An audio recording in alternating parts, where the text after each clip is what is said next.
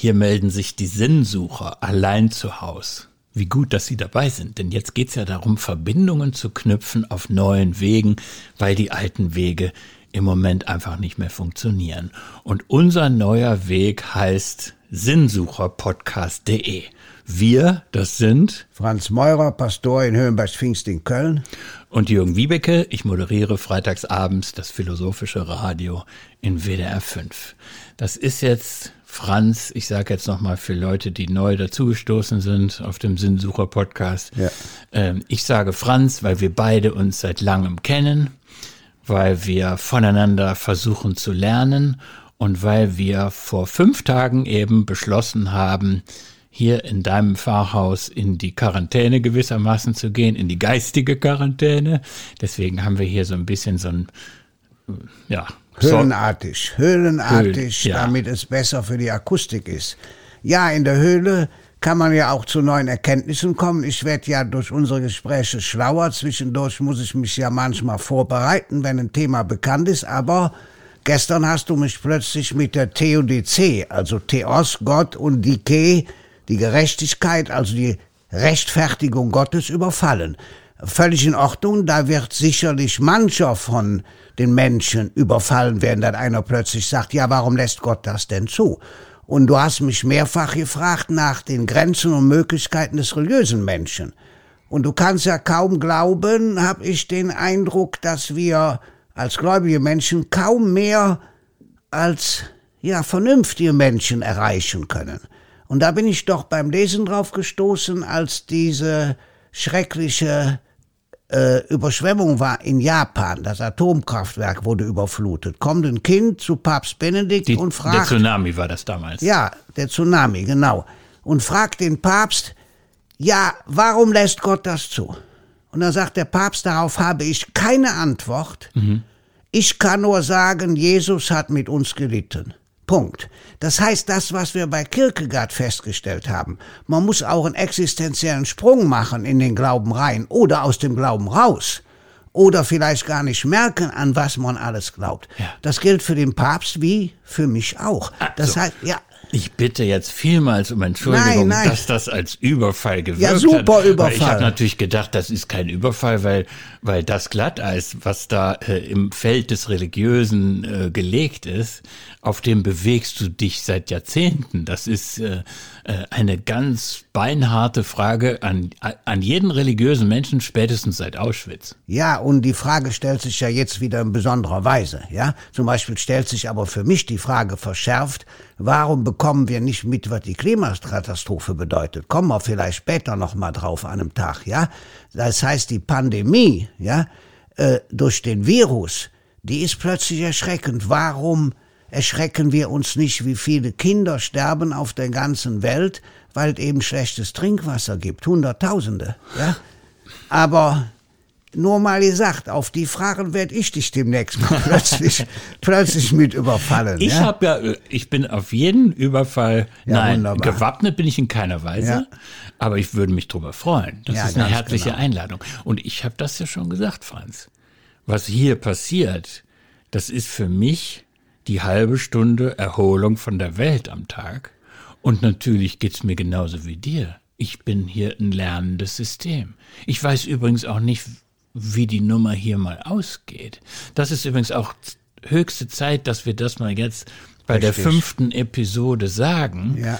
dass wir äh, vor ein paar Tagen sozusagen mit 50 Cent zum Roulette gegangen sind und einfach angefangen haben. Äh, es gibt keinen Apparat hinter uns wir wollen das auch jetzt nicht irgendwie in Geld rechnen, was hier passiert. Wir quatschen einfach und es gibt, um die Karten auf den Tisch zu legen, es gibt noch sechs unsichtbare Hände, auf deren Mithilfe wir hier angewiesen sind beim Sinnsucher-Podcast. Ja, klar. Ne? Das, äh, das ist die Pia, das ist der Stefan und das ist der Klaus aber alle in dem Sicherheitsabstand, den man jetzt haben muss, Unbedingt. sodass wir beide jetzt auch zwei Meter voneinander entfernt in Ruhe nachdenken können. Aber ich lege die Karten deswegen jetzt auf den Tisch beim fünften Mal, weil wir nicht wissen, was wir tun. Und heute ist das für mich deswegen fällig, weil ich merke, wir müssen mal was sagen zu den Reaktionen. Ja. Du kriegst Reaktionen, ich krieg Reaktionen und wir wünschen uns einerseits Reaktionen und andererseits kann man sofort natürlich auch Erwartungen frustrieren. Ja, Weil wir haben ja kein Apparat und nichts dahinter, um, um alles zu beantworten. Und die Wünsche sind teilweise total widersprüchlich. Ich habe mal ein paar mitgebracht. Ja, gerne. Sollen wir die mal kurz angucken? Ja, unbedingt. Also zum Beispiel hat Carsten Kinkelbuhr geschrieben, Liebes Sinnsucherteam, als Pfarrer fehlen mir angesichts der täglichen Herausforderungen und besonders in Zeiten von Corona des Öfteren die Worte. Danke, dass Sie der Angst und Wortlosigkeit etwas entgegensetzen. Ich bin seit langem ein Hörer des philosophischen Radios auf WDR 5, aber diese spontane Initiative rührt täglich mein Herz an und baut mich auf. Ja, das ist doch wunderbar. Das ist also auch ein Pfarrer, verstehe ich das richtig? So steht das, das schreibt. Ja. ja, dann erzähle ich Ihnen mal was Schönes, lieber Pfarrer. Vielleicht sind Sie ja evangelischer Pfarrer. Unser evangelischer Pfarrer hat zuerst den Beruf des Schneiders erlernt und er hat mir eine Atemschutzmaske natürlich geschneidert und macht es für andere Menschen auch. Und wir haben jetzt mehrere Seniorinnen, die solche Masken schneidern. Aber ich war so gerührt, dass der evangelische Pfarrer, bei uns ist natürlich alles ökumenisch, mir eine solche Atemschutzmaske, Mundschutz gemacht hat. Schön, dass wir wieder beim Praktischen sind. Ne? Ja, kann ich nicht anders. Doch, du kannst das auch anders. Aber ja, das aber genau liebe ich ja an unseren Gesprächen, dass das immer so hin und her geht zwischen. Ja, aber das ist doch schön, wenn ihr so ein Pfarrer schreibt und dann muss man doch der, die Art der Zuwendung auch mal. Unbedingt. Ja. Genau. Da wird die Angst thematisiert. Ja. Und dann greife ich nochmal zu dem, was Thomas Hax Schoppenhorst uns ja. geschrieben hat.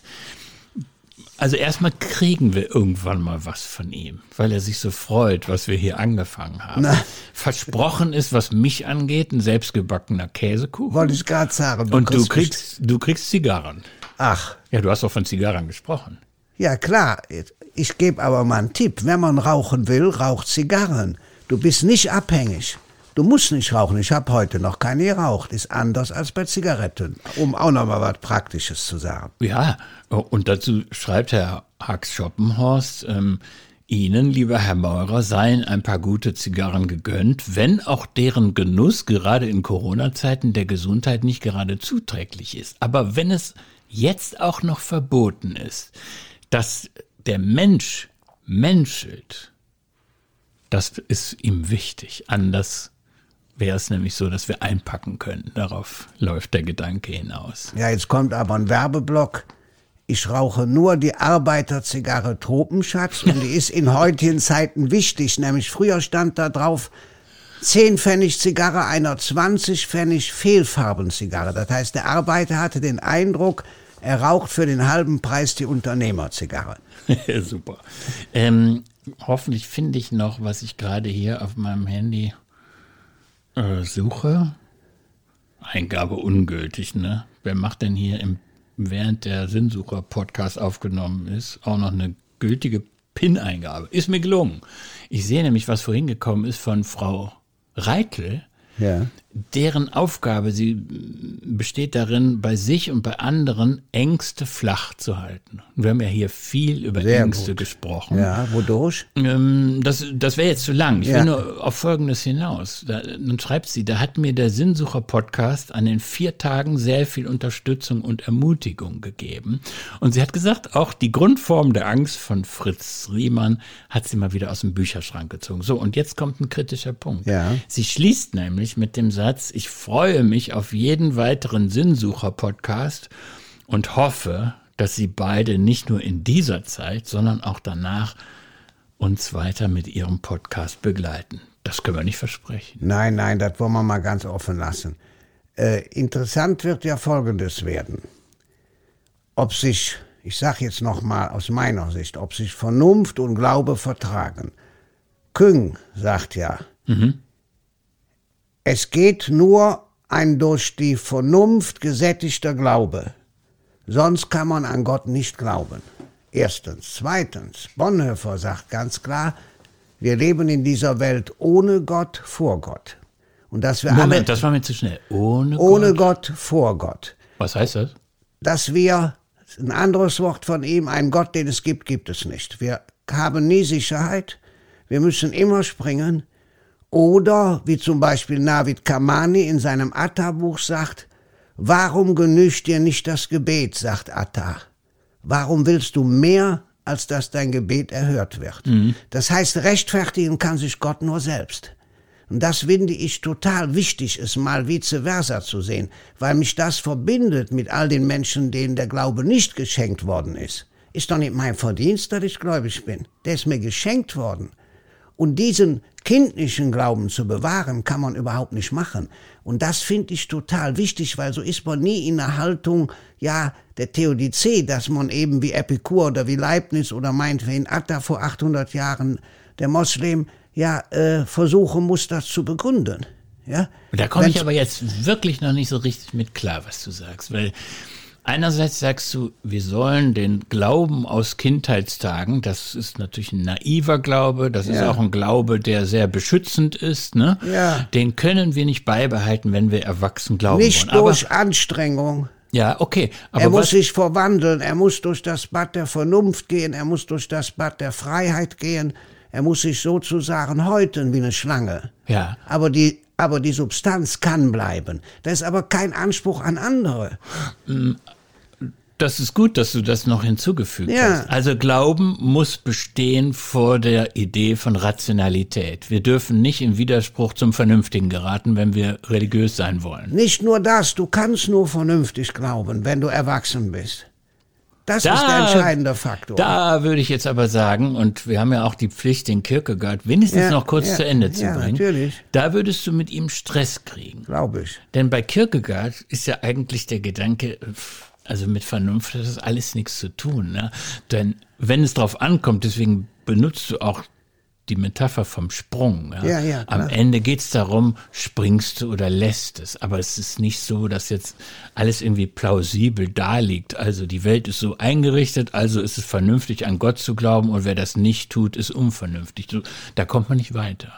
Absolut, ich stimme dir völlig zu. Aber der Zugang bei Kierkegaard ist ja aus seiner Biografie, aus der Erfahrung seines Vaters, aus der Erfahrung, dass die meisten Geschwister gestorben sind, aus der Erfahrung, dass er selber ausgelacht worden ist auf der Straße. Der hat ja einen Buckel, mhm. ja, und wenn der über die Straße ging, haben die Kinder hinter ihm hergeschrien, ja, muss man sich alles nur mal vorstellen.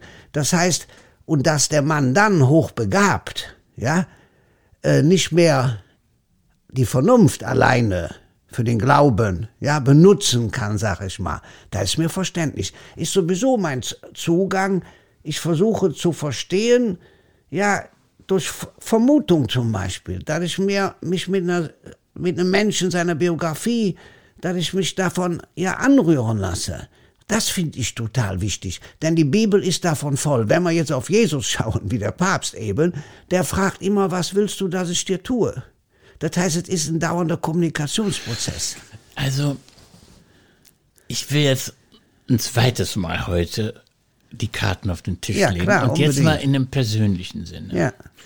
Ähm, sonst kommen wir in so einen komischen Dualismus rein. Ja, ja? Du bist der Religiöse und ich äh, der Gegenpol. Dabei ja, bin ich überhaupt kein Gegenpol. Ähm, ich sehe mich eigentlich ein bisschen anders. Ich würde sagen, und ich vermute mal, dass ich damit überhaupt nicht alleine bin, ja. sondern dass ich das mit vielen anderen Menschen teile. Ich bin, was solche Dinge angeht, in gewisser Weise eine hybride Persönlichkeit. Ja. Fragst du mich montags, bist du Agnostiker, bist du Atheist, bist du religiös, sage ich das eine. Fragst du mich Dienstag, kann die Antwort eine andere sein. Und ich glaube nicht, dass das von mir eine persönliche Macke ist, mhm. sondern ich glaube, das teile ich mit ganz vielen Menschen. Und was mir bei religiösen Menschen manchmal fehlt, ist das Bekenntnis, dass sie sagen, weißt du was, vergangenen Dienstag von 19 bis 23 Uhr war ich beinharter Atheist. Stell dir mal vor, ein Kardinal würde sowas mal sagen. Und er würde sagen, warum er für diese vier Stunden Atheist war und warum er nach den vier Stunden dann wieder Christ geworden ist. Was wäre die Bahn frei, wenn man darüber mal was hören würde? Es gibt zum Glück religiöse Schriftsteller in allen Religionen, die genau das bringen. Ich bringe mal ein deutliches Beispiel. Mutter Teresa verehren fast alle Menschen. Mutter Teresa hat die größte Zeit ihres Lebens in ihrem Tagebuch geschildert, in der Nacht Gottes gelebt. Das heißt, bei der war nicht Hybrid halbe halbe, sondern 10% zu 90% Gott gibt es nicht. Mhm. Muss man sich mal vorstellen. Fast wäre es nicht bekannt geworden. Sie hatte nämlich ihrem geistlichen Begleiter gesagt, wenn ich sterbe, mein Tagebuch vernichten. Der hatte zum Glück nicht gemacht. Oder zum Beispiel Teresa von Avila, die große, sind ja auch oft Frauen in der Geschichte der Philosophie. Philosophie und Theologie und Religion waren ja auch früher eng beieinander. Ich glaube, dass sie sogar in Zukunft äh, wieder zueinander finden könnten. Es gibt so ein paar Indizien dafür. Ja, es gibt auch natürlich Personen, ja. Mhm. Äh, aber ich finde es total wichtig, dass man nicht auf die Kirche schaut, sondern dass man auf die Menschen schaut, die religiös oder philosophisch nach dem Sinn der Dinge fragen. Ja, ja, ja. Ja, weil die Kirche ist eine Institution wie eine Versicherung. Ja, wie, äh, was weiß ich, äh, eine große Fabrik ja, ist zuerst mal eine Institution. Und die Frage ist, ob sie zu einem Instrument wird zum Heil oder Unheil der Menschen, um es mal klar zu sagen. Das heißt, wir müssen uns mit suchenden Menschen zusammentun. Wer meint's? Ja? Meins auch. Ja. Dann lass uns doch mal, äh, weil wir ja, du hast wieder Kaffee gekocht, du hast wieder den Kuchen von gestern den ich so geliebt habe. Ja, ich habe aber auch einen neuen auf der Treppe. Nein, ich Doch. nehme den von gestern, ja, weil ich ihn so gut fand. Äh, ich greife jetzt zu dieser kleinen äh, kulinarischen Pause, weil ich das wenigstens mal für einen Moment ähm, bei mir sacken lassen möchte. Dieser Gedanke, dass du deine Kirche gerade mit einer Fabrik verglichen hast. Als Institution, ja, unbedingt. Ja, ja, und es gibt ja gute Fabriken und andere die komische Sachen herstellen. Es kommt darauf an, was man macht. Es kommt darauf an, was hinten rauskommt. Mhm. Es kommt darauf an, welches Produkt genau. da ist. Und zum Beispiel, ich würde jetzt für uns, wir sind ja auch hier Kirche als Gemeinde, äh, sagen, das Produkt ist Service. Also wenn es den Menschen nützt, ist es okay. Und wenn es den Menschen nicht nützt, ist es für die Katz. Also da muss ich jetzt einfach mal sagen, in dem Punkt bin ich parteilich. Ja. Das gucke ich mir seit so vielen Jahren an, ja. was hier läuft. Und da sage ich jetzt als hybride Persönlichkeit, dass das natürlich, was hier geschieht, weit über Kirche hinausreicht. Ja, natürlich. Und du meinst uns hier, ja. Ich meine ich mein euch ja. hier, was ihr hier für Vernetzungen ja, hin organisiert habt. Und das, was hier geschieht, das nenne ich für mich einen guten Ort. Ja. Also wie kann man eigentlich gute Orte schaffen? Ja, aber da sage ich jetzt mal, fällt mir gerade ein, Peter Hand gesagt, ohne Ort kein Glück, ohne Ortsgefühl kein Nachhalt. Das heißt, das ist für mich ein prägendes Wort, ein Ortsgefühl zu haben, da gehöre ich hin, mhm. da bin ich zu Haus. Und das ist für mich der Glaube. Da gehöre ich hin, da bin ich zu Haus. Übrigens, jetzt sage ich mal was Praktisches, ja. damit ich nicht immer so in der Theorie-Ecke ja, gut, rumhänge. Gut. Eine gute Freundin hat heute geschrieben, als, als Resonanz auf unseren Sinnsucher-Podcast, ja. äh, dass sie in einem Kirchenchor mitsingt. Und jetzt können die sich nicht treffen. Richtig. Das ist ja ganz schwierig. Das, die Situation teilen sie mit ganz vielen anderen, die, die sich nicht treffen können. Deswegen sitzen wir ja auch hier. So, was hat der Chorleiter gemacht? Der hat jede einzelne Stimme eingesungen nee. und allen per Netz nach Hause geschickt, sodass jeder für sich aus dem Chor dann schon mal üben kann. Und irgendwann wird dann der Tag kommen, wie sich das dann wieder zusammenfügt. Und sie hat geschrieben, sinngemäß, finde ich jetzt so schnell in meinem Handy nicht, ähm, dass uns das auf eine andere Art wiederum verbindet, weil wir wissen, wir arbeiten gerade an dem gleichen Projekt, an der gleichen Idee aber die Wege müssen halt im Moment ein bisschen anders sein. Die Idee werde ich natürlich unserem Organisten auch vortragen. Was er im Moment macht, ist Stücke aufnehmen und im Internet an alle verschicken, dass die wenigstens hören, was er auf der Orgel macht und so weiter. Aber die Idee, vielleicht hat er die schon, ja, ich ja. weiß es nicht. Aber die finde ich natürlich super. Ja. Wir verschicken zurzeit an unsere Kommunionskinder und an andere Kinder viele Sachen, also Baupläne der Kirche oder morgen 16 Sachen, äh, dass die was basteln können, dass die Samen aussäen können, ja, dass die kleine Geschichten lesen können. Also diese Anteilnahme, egal ob jetzt per Post, analog oder digital, ist natürlich der entscheidende Faktor. Und aus meiner Sicht auch eine Chance der Verdichtung. Wir sind jetzt fast schon wieder bei tiefen philosophischen Fragen. Wie, wie nah muss man sein, um bedeutend zu sein? Mhm. Ja? Und wie viel Distanz verträgt das Wesentliche? Ja, ähm, ich will noch mal ein letztes Mal darauf zurückkommen, was mir so zugeflogen ist. Ja. Und wir haben nun einen äh, gemeinsamen Freund, den Martin, der ja. heute geschrieben hat. Du hast noch gar keine Zeit gehabt, das zu lesen. Ja. Ich schaffe nur einen Gedanken daraus und ich kann es jetzt auch nicht vorlesen, weil ich das gerade nicht finde. Aber er hat gesagt, ja, wir sinngemäß, wir haben viel über Angst gesprochen, ja. aber seine Wahrnehmung sei, dass, dass in seiner Umgebung die Angst gerade gar nicht so das Thema wäre, sondern ja. eher so die Chancenseite, dass man äh, ja auf einmal Zeit gewonnen hat, dass man auf andere Gedanken kommen kann und so, ja. Und äh, er hat uns da in gewisser Weise zu einer Kurskorrektur aufgefordert. Deswegen würde mich interessieren, weil ich nämlich merke, dass es sehr wohl an vielen Stellen sehr viel Angst ja. gibt und ganz konkret um die eigene materielle Existenz. Ja. Ob du auch glaubst, dass wir mit dem, mit dem Thema Angst schiefgelegen haben oder ob die gerade bei dir ständig sich am Telefon meldet? Ja, wir haben nicht schiefgelegen, sondern Wer kein Geld hat, wie heute alleinerziehende Mutter, ja, kann nicht einkaufen gehen. Wer alleine ist, wie heute eine Frau, die völlig durchdreht im Seniorenhaus, weil keiner besuchen kann und auch keiner richtig Zeit hat. Wer nicht in der Depression verharrt, ja, die jetzt plötzlich kommt. Wer auch ausreichend Geld hat, versorgt ist, ja, ein festes Einkommen hat. Wer nicht einen Kiosk betreibt, noch ist es offen, ja, wenn er viel Glück hat. Es kommen die Leute aber nicht mehr wer nicht Schuhmacher und so weiter, wer nicht über Online verkaufen kann, da kriegt die Angst von unten hoch. Und die Leute habe ich natürlich am Telefon, ja. ja.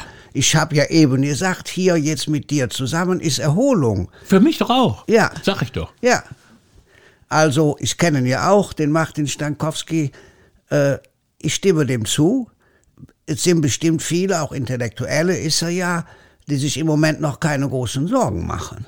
Völlig in Ordnung. Mhm. Es gibt doch Leute, Gar keine Frage. Die sagen, ja, ist das jetzt nicht die Chance umzudenken, die Welt neu aufzustellen? Die gibt's auch als dritte Gruppe. Aber ich glaube, da machen wir ein viel später. Genau, ja. Und ich würde sagen, dem Martin können wir erstmal Glückwünsche schicken, dass er so einen tiefen, entspannten Freundeskreis hat, wo Aber alle, absolut. alle äh, gechillt gerade sind. Ja, wunderbar, machen wir. Ich möchte gerne Ach, das war die Kaffeetasse. Ich möchte gerne zum Schluss einen Hinweis darauf geben, was wir nächstes Mal machen. Ich habe doch äh, gestern habe ich dir den Asterix, Obelix und Idefix ja, mitgebracht. Ja, ja. Ich habe diesmal wieder was mitgebracht. Oh. Das schaffe ich wahrscheinlich nicht jedes Mal, aber diesmal habe ich was mitgebracht. Und ähm, das ist ein kleiner Hinweis darauf, worüber ich beim nächsten Mal beim Sinnsucher Podcast sprechen möchte. Und zwar ist das hier eine wunderschöne Eule. Aha. Eine kleine Eule, die steht auf einem Podest. Wir können gleich auch noch mal so ein Video drehen, dass wir das mal online stellen auf unserer Sinnsucher-Podcast-Seite. Ähm, und diese Eule. Die Eule der Weisheit? Ja, ja, genau. Das ist ein berühmtes Tier aus der Philosophie. Und ich habe dazu einen Gedanken und würde gerne darüber mit dir sprechen, über die Eule und auch über andere Tiere. Wäre das okay, wenn wir mal über Tiere sprechen? Ja, können wir machen. Ich bin sehr gespannt. Ja, dann sage ich fürs Erste, ja, Franz, dass wir noch viel zu besprechen haben und dass sich das irgendwie sortieren wird. Aber ähm, morgen ist ein neuer Tag und ein schöner Tag und ich freue mich drauf.